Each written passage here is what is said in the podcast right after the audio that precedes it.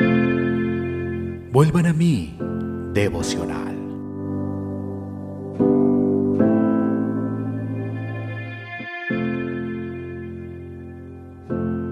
Malaquías, capítulo 3, versículo 2. ¿Y quién podrá soportar el tiempo de su venida?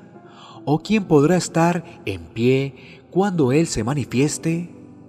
Porque Él es como fuego purificador y como jabón de lavadores.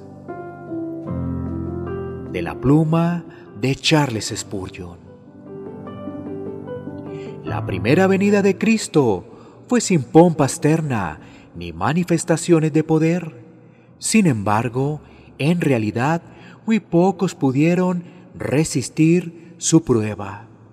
Herodes y todos en Jerusalén fueron conmovidos ante la noticia del milagroso nacimiento e incluso los que profesaban aguardar su llegada no hicieron más que evidenciar la falacia de su convicción superficial al rechazarlo cuando se hizo presente. Su vida en la tierra fue el instrumento que cernió el gran montón de profesión religiosa y muy pocos resistieron el proceso. Pero, ¿qué deparará su segunda venida? ¿Qué pecador podría siquiera detenerse a pensarlo?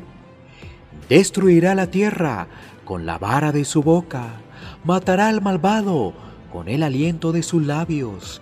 Isaías 11:4. Piensa en los soldados que humillaron a Cristo al arrestarlo. Cuando Jesús les dijo, yo soy, dieron un paso atrás y se desplomaron. Juan 18:6. Imagina el terror de sus enemigos en su segunda venida, cuando Él se revele por completo, como yo soy.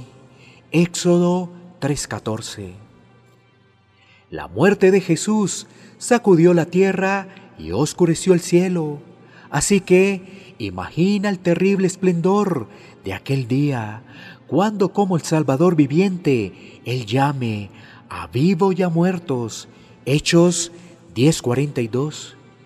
Para que se presenten ante Él y sean juzgados. Que el terror venidero del Señor persuada a las personas a arrepentirse de sus pecados y sigan el consejo. Bésenle los pies, no sea que se enoje. Salmo 2.12. Si bien Jesús es el Cordero, es también el león de la tribu de Judá.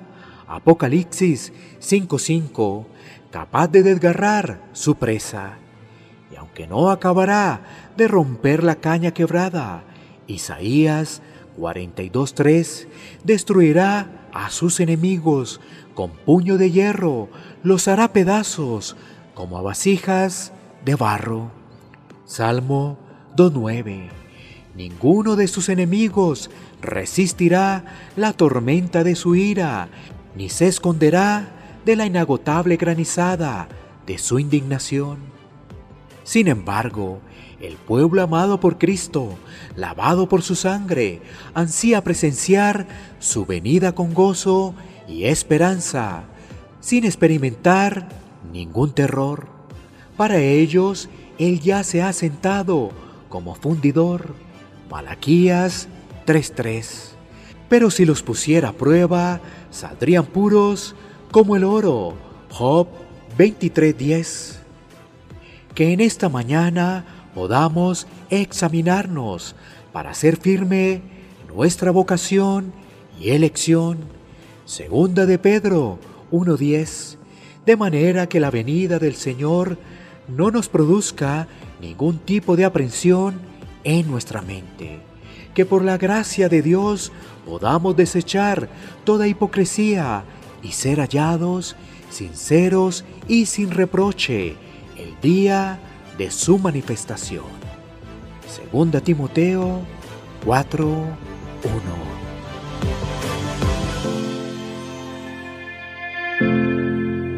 Vuelvan a mí, devocional.